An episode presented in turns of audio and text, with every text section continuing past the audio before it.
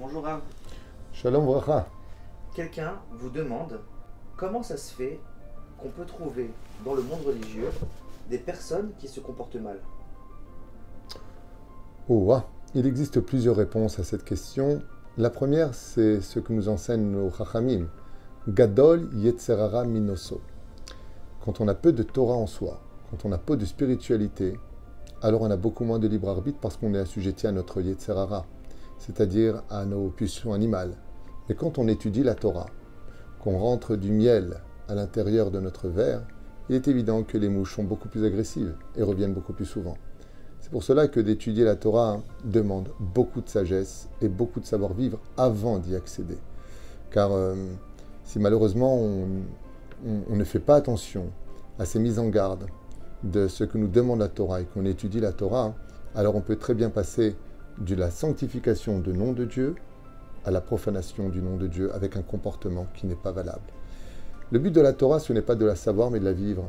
Il y a des gens qui ont beaucoup, beaucoup de connaissances en Torah, mais qui ont beaucoup de vulgarité à la maison, qui crient, qui s'énervent, qui se fâchent, qui pardonnent pas facilement.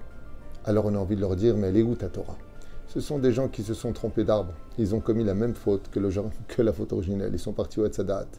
Il faut aller à Torah Traim. Il faut aller dans une Torah de vie. Une Torah qui se vit aussi bien chez toi qu'à l'extérieur de tes murs. Et ça, malheureusement, beaucoup de gens encore ne l'ont pas compris. La deuxième chose viendrait du fait que les gens ne comprennent pas réellement le message de la Torah. Prenons par exemple le cas des tendances. Quelqu'un va grandir dans une tendance bien précise et critiquer l'autre tendance, alors qu'il n'a même pas compris qu'il travaillait pour le même patron. Et tous ces défauts-là, malheureusement, amènent l'homme, par manque de connaissances, manque de sagesse, à oublier des détails qui sont impératifs. Et je vais en donner trois.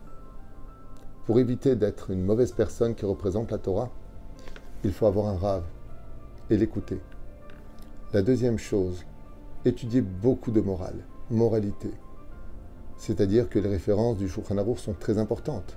De connaître le Talmud est vital pour être un grand Torah. Mais est-ce que tu as du savoir-vivre?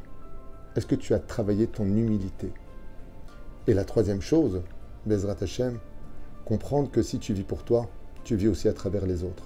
Et que tu ne pourras jamais rencontrer Dieu si tu n'as pas rencontré d'abord ceux qui sont autour de toi, ton peuple.